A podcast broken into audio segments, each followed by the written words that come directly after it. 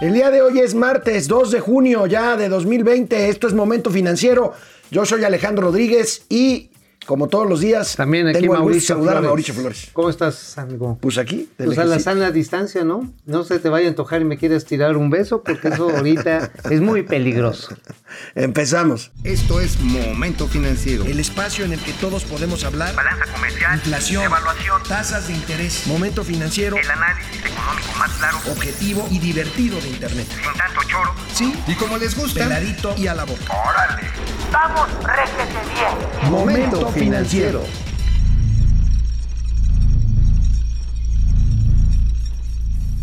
Bueno, pues eh, tremendas las cifras que da ayer el INEGI en su encuesta ahora telefónica, esta que hacen sobre ocupación y empleo, amigo. Al menos 12 millones y medio de personas dejaron de percibir ingresos, o sea, se quedaron sin trabajo en abril, reportó esta encuesta y según lo reporta en su primera plana el periódico El Economista, amigo, estamos hablando fundamentalmente de empleos informales. Pues de los dos. Es que esta encuesta, a diferencia de la encuesta nacional de ocupación y empleo, la ENOE, esta es una encuesta nacional de ocupación telefónica. Pues, Ujú. o sea, te hablan por teléfono y se hace una extrapolación a partir de la encuesta.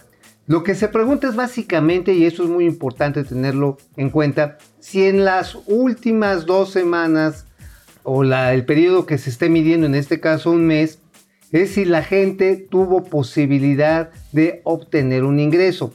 Entonces, pues como son llamadas aleatorias conforme a una muestra que se diseña con toda la metodología que tiene el INEGI, que es muy buena, pues dicen, a ver, aquí entran trabajadores del sector formal y trabajadores del sector informal.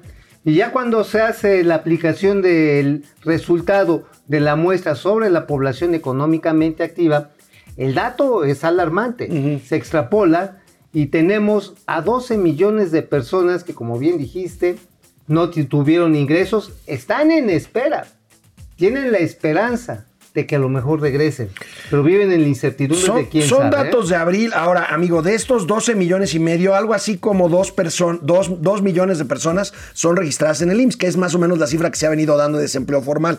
Los otros 10 millones son, insisto, eh, empleos o trabajadores informales. Y bueno, si vemos una gráfica, amigo, la tasa de participación económica, ahí la tenemos, amigo, ¿por qué no la comentamos? Bajó del 50% a un 47.4% en abril, como se ve claramente en esta gráfica. Sí, ahí lo que tenemos es que la población económicamente activa se redujo, es decir, menos personas pudieron declararse como pues buscando o desarrollando alguna actividad remunerada. Es decir, el número de personas que tuvieron que ser reducidas a sus casas, eh, retiradas de sus centros de trabajo, vemos una reducción pues este de varios millones, prácticamente 6 millones de personas. Híjole, es una Las- barbaridad, ¿no? no, bueno, estamos hablando de una crisis humanitaria. O sea, no estamos hablando. Porque esta gente, muchas de ellas, pues tenían un ahorrito familiar.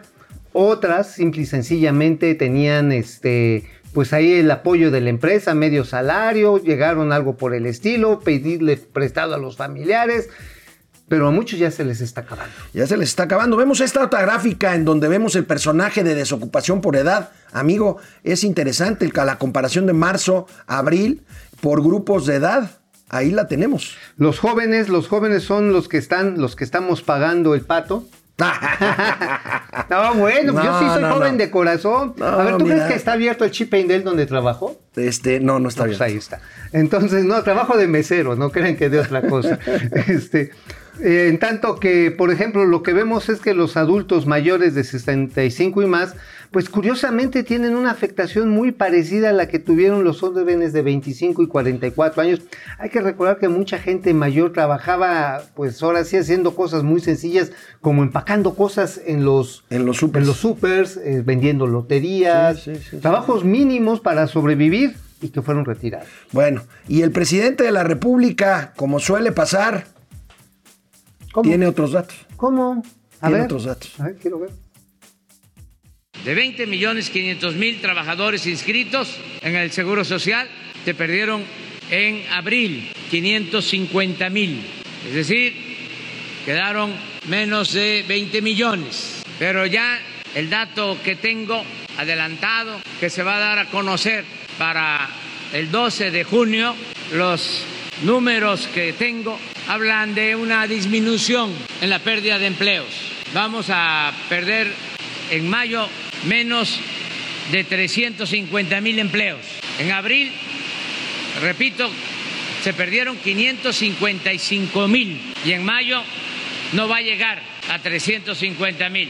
Yo estimo que si nos va bien, no va a superar el millón de empleos perdidos eh, por eh, la pandemia. ¿Y qué estamos haciendo? Vamos a entregar, ya lo estamos llevando a cabo, casi 4 millones de créditos. Ya llevamos entregados alrededor de 1.600.000 y se van a generar 2 millones de empleos nuevos con todas las acciones que estamos llevando a cabo. Por eso quise reiniciar mis giras acá en el sureste para dar los banderazos para el tren Maya. Oye, pues una afirmación y una pregunta. La primera afirmación es que el presidente está confundiendo la gimnasia con la magnesia. Es decir, es- él está hablando de los números del sector formal, del seguro social. Y bueno, vamos a esperar los números a mayo, que tampoco parecen venir así de wow, ¿eh? No. Vienen de, de veras mal. Pero por otro lado, el sector informal y mucha gente que estaba trabajando por su cuenta es la que se quedó sin chamba y es la que se está revelando a través de la encuesta nacional de empleo a nivel telefónico. Y otra, y una pregunta, oye, ¿por qué siempre, por qué siempre el presidente, cada vez que salen datos que le contradicen su recurso, sus discursos, dice que este, que hay una conspiración, que no se está logrando? Y se lanzó, los se lanzó, se lanzó otra vez contra los medios de comunicación, se quejó por esto, por lo de la pandemia. Híjole, yo veo al presidente ya, francamente, Trompeando. pues en una situación siempre a la defensiva. veo trompeando. Este, y bueno, pues las cifras ahí están, son cifras del INEGI, que no es el gobierno, pero pues es una institución autónoma creíble, y las propias cifras del Seguro Social, ¿no, amigo? Sí, claro, entonces este, yo no entiendo por qué estas grandes, nuestros enemigos decían que íbamos a caer 30% y que estaban diciendo que íbamos a caer, a perder tantos millones de empleos.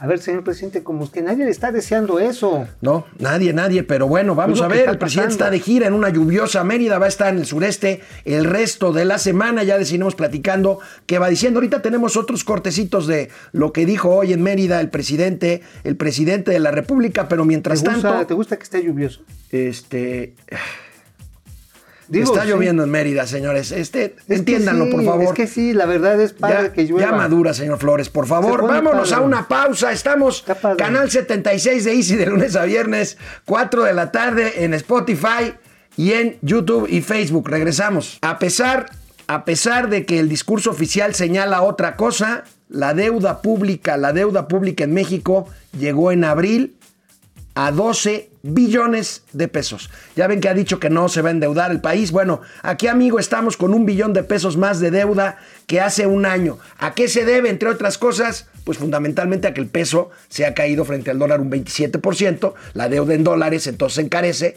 Y bueno, aquí viene la discusión que ahorita vamos a hablar de ella, endeudarse más o no. Por lo pronto vamos a ver una gráfica del economista en donde se ve Bien. claramente este crecimiento de la deuda en el último año, amigo. Bueno, sí, está el efecto cambiario, pero también está el efecto viejito, ¿eh? Y no me refiero a que anda de gira. Me refiero a que también se está dando un aumento en el pago de pensiones de trabajadores del sector público, que incluso fueron asumidas en su momento la de los trabajadores de Pemex y de la CFE. Entonces, a mayor número de personas en retiro y afortunadamente, pues la extensión de la esperanza de vida, por supuesto, aumentan anualmente los pagos que se tienen que hacer por gente que se está retirando. Pero también hay otro efecto, que no es el efecto viejito, es el efecto refinanciamiento y ese sí tiene que ver con el otro viejito. Eso tiene que ver porque están subiendo las tasas de interés de referencia, no la tasa de interés de Banco de México, quiero aclararme, porque esa ha venido bajando.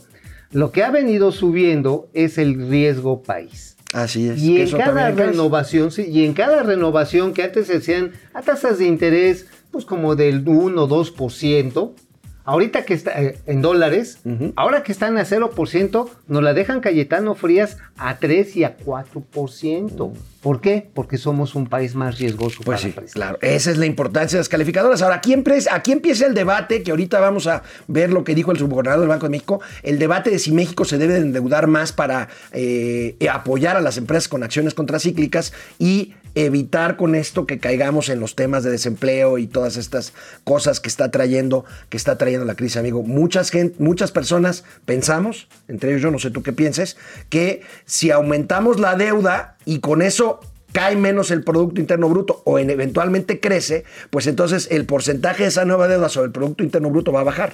Pues sí, digamos que esa sería la ecuación clásica. Sin embargo, pues eh, como decía Jonathan Heath, que es el otro subgobernador de Banco de México, este, dijo, bueno, pues es una disyuntiva falsa porque al final de cuentas es, pues, ¿qué tipo de problema atendemos primero? Si el de una caída profunda o el de una caída prolongada. Así al final es. de cuentas, el problema es cómo generas ingresos para que suceda lo que tú dices Así es. cómo aumentar los ingresos para que en el futuro haya economía, haya empresas, haya personas que paguen sus empleo. impuestos, que aumenten la riqueza nacional, pero también que generen los ingresos que necesita el Estado. Ayer el Banco de México dio a conocer su encuesta, esta encuesta mensual que hace entre especialistas económicos que ubican en un promedio la caída del PIB para este año en menos 8%, hay quien dice que es más, pero el subgobernador del Banco de México, Gerardo Esquivel, le dio una interesante entrevista a nuestro amigo Samuel García de Arena Pública. Habló del panorama económico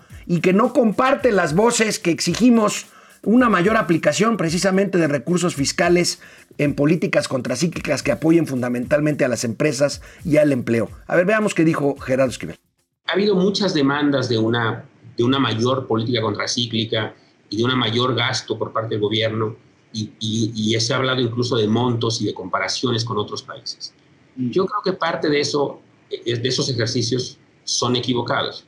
Son equivocados porque no podemos comparar lo que puede hacer un país como el nuestro, que justamente ya enfrenta de por sí estas preocupaciones respecto a la calificación crediticia, respecto al riesgo país, etcétera. Encima de todo, no creo que, no creo que sea buena idea endeudarse de manera significativa en un choque transitorio como este y tratar de implementar una política contracíclica muy significativa. Yo creo que no hay condiciones para eso, por un lado. Dos, tampoco ni siquiera creo que sea la respuesta correcta. Eh, eh, es, una, es, una, es una crisis muy particular. Eh, justo hoy salieron datos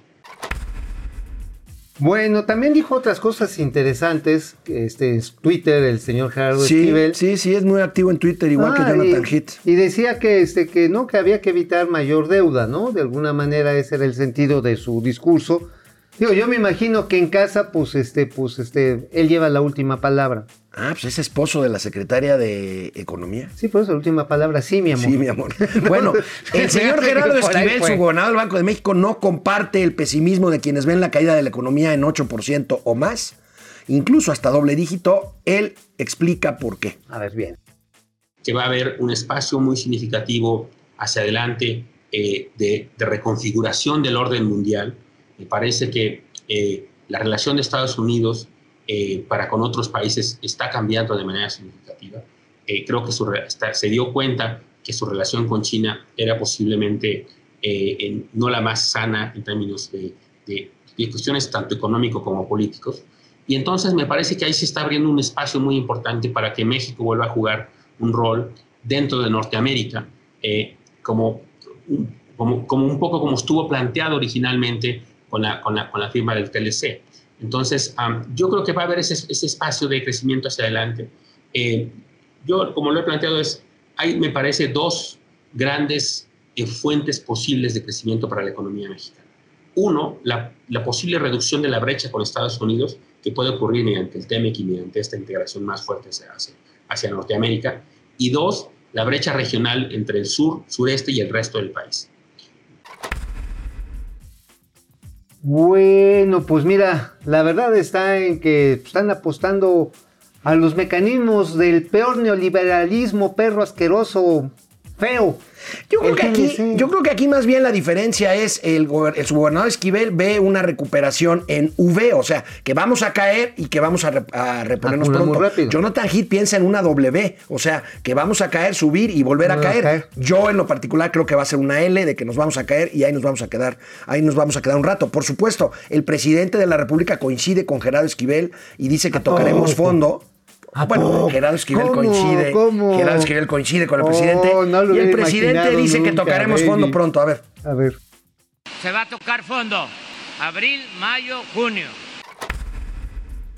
Pues mira, uno quisiera compartir su optimismo, pero mira, cuando empiezas a ver el registro, que también viene del Seguro Social, de empresas que han cerrado, que no van a regresar, la pérdida de patrimonios, el crecimiento de la inseguridad, Alex, el- los robos que se están haciendo, autotransporte a fábricas, lo que estamos viendo finalmente es una situación en la que dudo que vaya a haber una posibilidad de un crecimiento acel- acelerado. Sí, la demanda puede crecer, pero la demanda, el consumo no por sí va a ser suficiente para que crezca la economía. Bueno, amigo, pues vamos a ver qué pasa. Finalmente, cuál de esos escenarios se cumple. Pero por lo Pues sí. pronto vamos a una pausa. Recuerden, canal 76 de Easy, de lunes a viernes, 4 de la tarde, en Spotify y en Facebook. Y, por supuesto, YouTube. Volvemos a Momento Financiero, Economía, Negocio y Finanzas.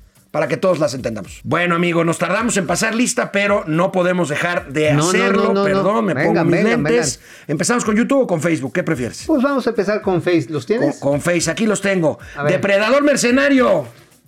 Depre. Eh, mi punto de hoy es la pérdida de empleos que se estima es de un punto dos, 1.2 millones. El presidente dice que la obra del tren generará 120 mil, faltan 1.8 millones, pues sí. Pues sí, no, bueno, si le sumamos los programas de construcción de infraestructura del gobierno, no llegamos arriba, pues ahorita en este año de La, la 200,000. bronca de pre, la bronca de pre es que eh, el presidente toma como empleo eh, tanto las becas como los créditos. Los créditos Ese hipotecarios del Infonavit, pues no, ¿verdad? bronca. Bueno, Ferrangel, buen día. Hola, Jesse Gallegos, Héctor Martínez. Los felicito por tener los verdaderos datos. Gracias. Thank you. Alejandro Martínez desde Querétaro. Eh, Pedro Reyes desde Tijuana, Francisco Guerra, chavales. A Mauricio, Hombre. a Mauricio lo agarró a picotazos Doña Austeridad, ¿sí? Sí, Mira. se puso brava. Me quise poner romántico y bolas, Perico, que me tumba. Ro- Rodolfo. Benítez, hola querido Rodolfo, un Rodolfo. gran amigo, colega. Amigo. Estos son solo los empleos formales. Los empleos formales son 2 millones, los otros 10 millones son empleos informales. Sí, de por la ejemplo, encuesta de imagínate alguien que trabaja en una discoteca y era el DJ. Sí, Y hoy, pues, está esperando a que abran el lugar. pues sí. Le están esperando, entonces ya no tiene empleo. Alejandra Hernández, eh, Laura Ochoa, eh, eh, Jorge Sandoval. ¿Dónde, Jorge. dónde se puede revisar el dato ese del presidente de que entregó más de un millón de créditos? Según yo no llegó ni a 200 mil. Pues bueno, según los créditos los da la Secretaría de Economía y la Secretaría del Trabajo. Del, trabajo, habría Ajá, que checarlo habría ahí. que no checarlo. creo que esté, digo, no, no son muy duchos para tener actualizadas las cifras. No, no los tienen, son más de tarjetitas de lo que van, les van diciendo. Valde Palacios Duque, eh, Mike Vera Sánchez, Francisco Guerra, chavales, mira. Órale. Jorge Alberto Torres desde. Ocosacuautla, Chiapas. y en YouTube, en YouTube, Ráfaga Martínez, Rafa. Ráfaga. Ráfaga, ¿cómo Saludos, estás? pareja atómica. Héctor Mancera, Skip R, Alfonso Cepeda y Gerardo Palma. Muchísimas gracias. Amigo, ¿tú te acuerdas lo que es el IPA de purro?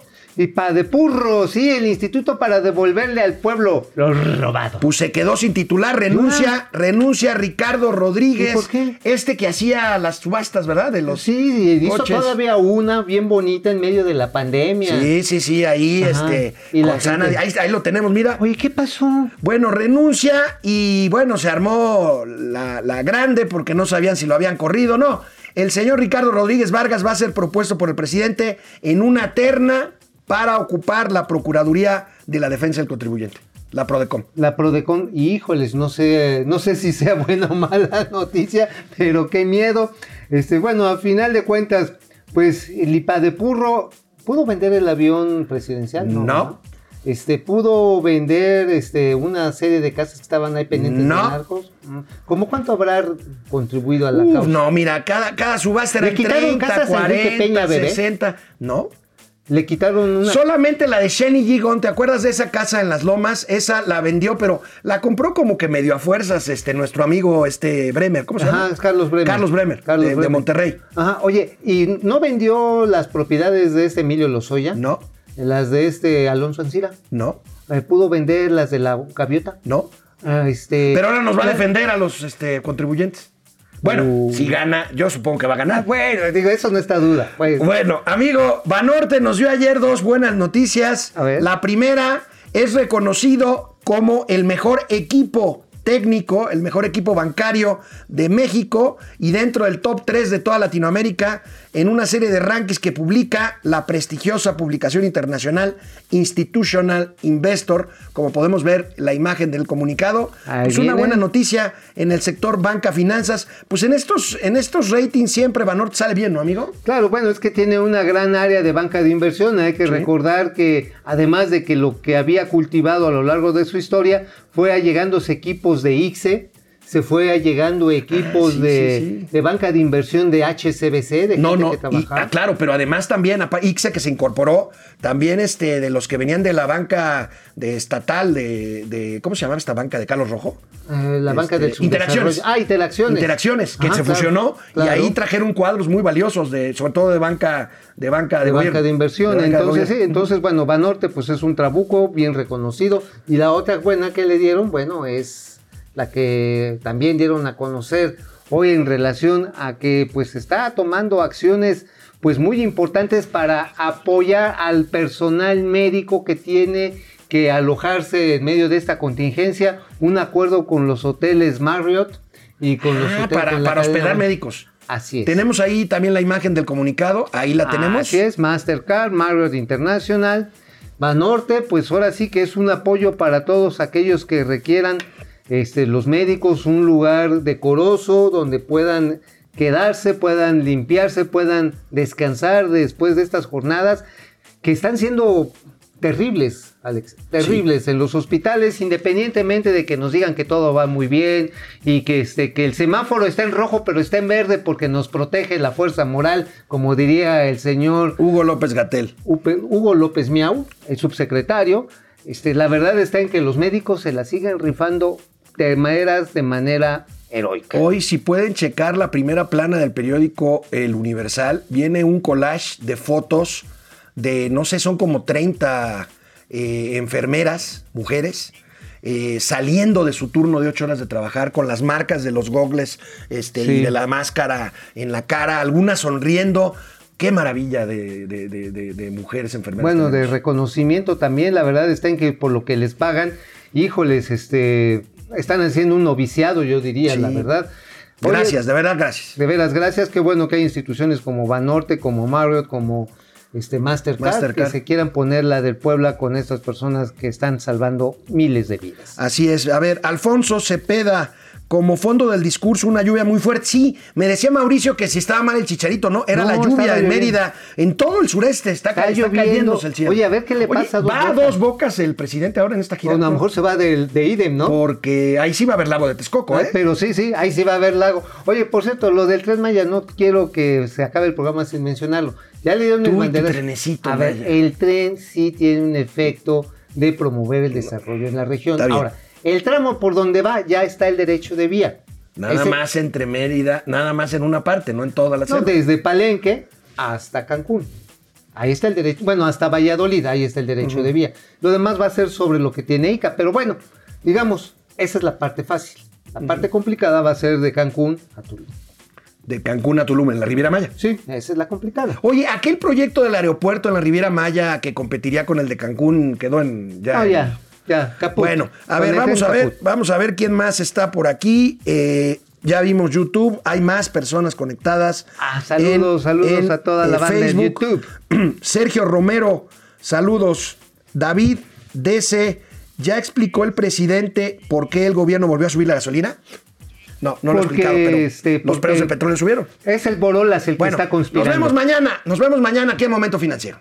Vamos, réjete bien. Momento financiero.